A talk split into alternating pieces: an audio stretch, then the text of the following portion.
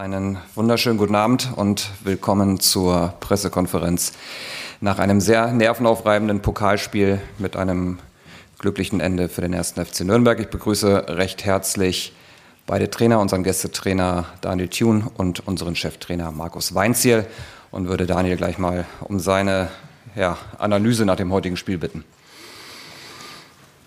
Ja, zunächst natürlich ähm, Gratulation, Markus, an dich, dein Team und an den Club. Ähm, ich glaube, Freude ist sicherlich auf eurer Seite sehr groß.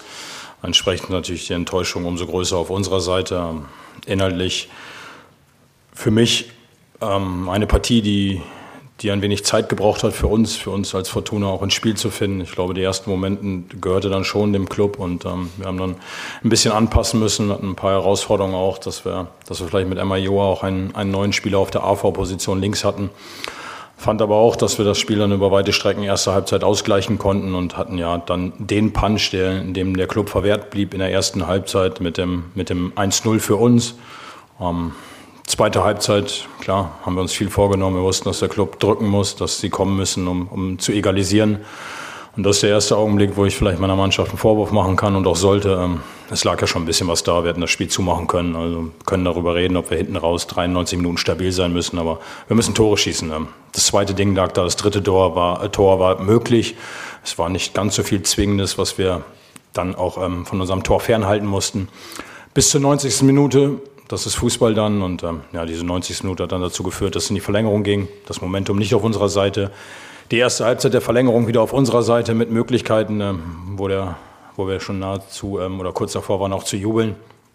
Ja, und dann ist, dann ist Fußball. Ähm, dann gibt es sicherlich jemanden, der es nicht gut mit uns gemeint hat. Heute einfach ist dann natürlich ein bisschen traurig, dass der Spieler, der in der 120. Minute von den Beinen geholt wird, auf dem Weg zum Matchwinner war. Vielleicht, wenn er ihn reingeschossen hätte, weiß man nie. Aber war natürlich ein guter Augenblick für uns derjenige ist, der dann nachher mit Tränen in den Augen in der Kabine sitzt, weil er Elfmeter verschossen hat. Und dann sah ich das Momentum vielleicht dann eher auf Clubseite, wie in der Nachspielzeit. Und ja, darüber hinaus natürlich auch ähm, im Elfmeterschießen ähm, ist natürlich dann umso bitterer, dass Zentimeterentscheidungen dann zu unseren Ungunsten ausgefallen sind, gerade in dem Augenblick, wo ein Elfmeter verschossen wurde. Und ähm, ja, Geschichte ist zu Ende erzählt. Also emotional fühlt sich nicht gut an, Enttäuschung schütteln wir raus. Wir haben einen Liga-Auftrag und entsprechend nochmal Gratulation ich wäre auch gerne eine Runde weitergekommen. Danke. Daniel, vielen Dank. Markus, deine Worte. Ja, Daniel, danke für die Glückwünsche. Gebe das gerne an die, an die Jungs weiter. Ich finde, wir haben eine gute erste Halbzeit gespielt, wir bekommen dann den, den, den Rückstandstreffer, wo wir ja eine Flanke nicht verhindert haben und im Zentrum da eben Konatski dann das Tor macht. Da hat man gemerkt, dass, ähm, dass wir da ein bisschen dran geknappert haben, aber wir haben dran geglaubt. In der zweiten Hälfte sehr offensiv dann auch gewechselt. Natürlich haben, haben die Düsseldorfer dann auch ein, zwei Chancen gehabt, aber wir haben dran geglaubt, sind belohnt worden und wenn du im Elfmeterschießen dann ähm, das Spiel gewinnst, dann hast du auch das notwendige Glück heute gehabt. Das haben wir uns erarbeitet, das haben wir auch gebraucht und ich hoffe und wünsche mir, dass die Jungs den Schwung jetzt mitnehmen in der Liga. Dankeschön. Ja, vielen Dank an beide Trainer. Dann gerne eure Fragen. Kurzes Handzeichen, dann gibt das Mikrofon. Gibt es noch Fragen oder ist alles gesagt? Klaus Bergmann von der DPA. Herr Weinzel, was sagen Sie denn zu dem Comeback von Thailand Dumann, der dann auch noch Glück hatte im Elfmeterschießen, äh, dass der Elfmeter wiederholt wurde. Und was kann ihm auch ihm das für einen Push geben? Ja, es war so ein Bauchgefühl, dass er überhaupt im Kader steht, weil wir wirklich viele Spieler haben, aber er hat noch Trainingsrückstand, aber er macht im Training, hat er wirklich einen sehr, sehr guten Eindruck gemacht und ich wusste und kenne ihn, dass er mit einer Aktion auch was Entscheidendes machen kann und das war heute der Fall. Er hat, es hat eine sehr, sehr positive Art im Alltag und die haben wir auch in unserer Phase jetzt gebraucht und deswegen haben wir ihn auch gebracht und ähm, er hat sich belohnt, hat uns belohnt für den Aufwand heute auch das notwendige Glück gehabt beim Elfmeterschießen. Und ähm, ja, ich bin sehr froh, dass wir so entschieden haben. Einmal hier vorne in der Mitte.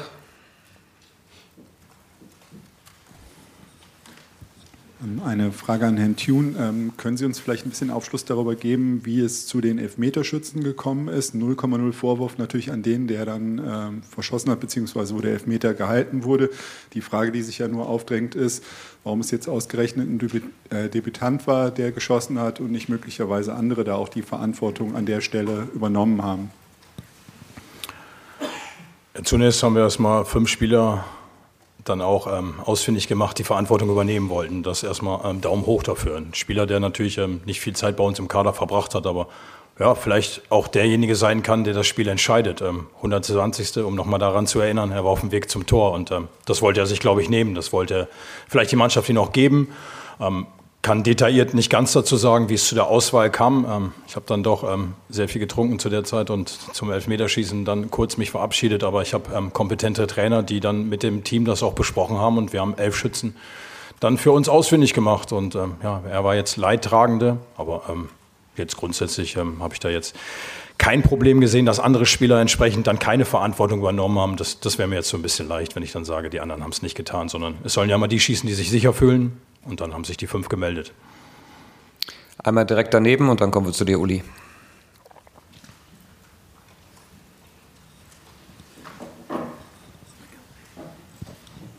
Herr Thio, noch eine Frage zu Emma Ioha, der ja heute als Linksverteidiger gespielt hat, dadurch, dass äh, Karbovnik und Gabori ja auch mindestens Karbovnik auf jeden Fall noch fürs Wochenende ausfällt.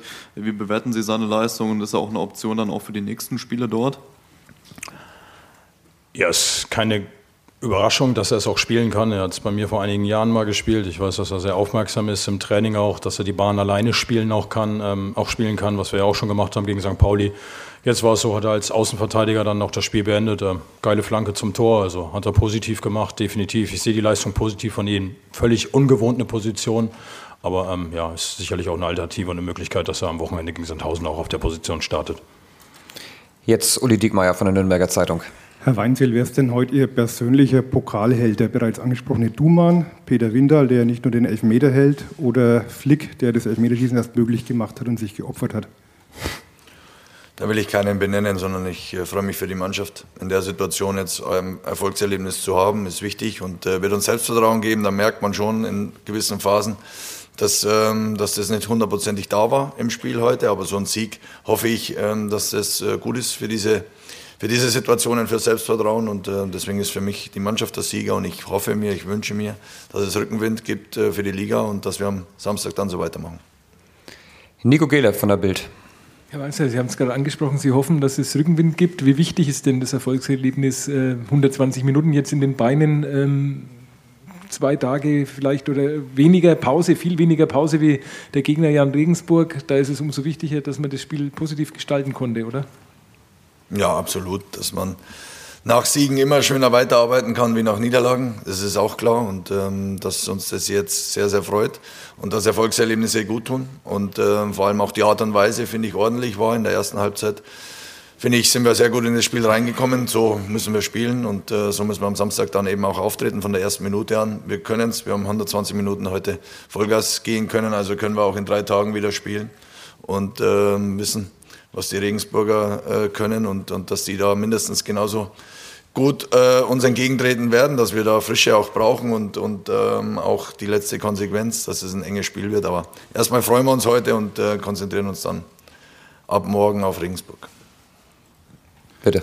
Ähm, zwei Fragen noch an Sie, Herr Thun, von mir. Ähm, das eine, ich habe keinen Elfmeter-Fetisch, aber könnten Sie trotzdem noch verraten, wer der fünfte Torschütze der Düsseldorfer gewesen wäre? Und die zweite Frage hinterher. Ähm, Sie haben gerade gesagt, ähm, dass man das jetzt abschütteln muss und dann Richtung Sonntag äh, geht.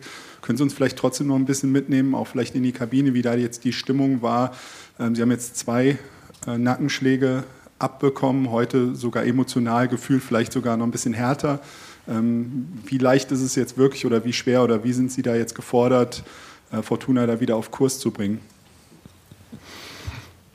Daniel Ginczek, Frage 1, wäre der fünfte Schütze gewesen. Ähm, alles Weitere, ja nochmal, ähm, ist für mich jetzt auch gerade ein bisschen schwierig. War absolutes Wellenbad der Gefühle. Ich hatte auch keine guten Momente und auch gerade nicht in der 120. Plus. Also kommt alles zusammen. Brauche jetzt ein paar Stunden, schaue mir das Ganze nicht mehr an, sondern mache einen Haken dran. Es sind zwei Wettbewerbe. Der erste Wettbewerb, wir wollten eine Reaktion zeigen auf den Liga-Alltag. Das war nicht gut, was wir gemacht haben in Paderborn. Die Reaktion war heute da. Jetzt wollen wir nochmal eine Reaktion auf das Ausscheiden dann auch irgendwie zeigen am Wochenende. Es ist dann 1000. Also wir sind raus. Also wäre gerne weitergekommen, aber jetzt Haken dran und äh, es ist meine Aufgabe, es ist die Aufgabe des Staffs, dass wir die Köpfe frei bekommen.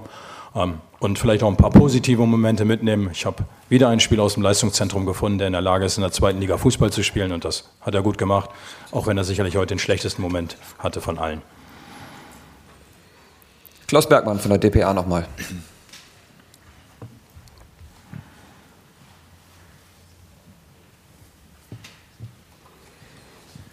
Herr Weinzel, der Club ist der einzige Zweitligist unter lauter Bundesligisten jetzt im Viertelfinale.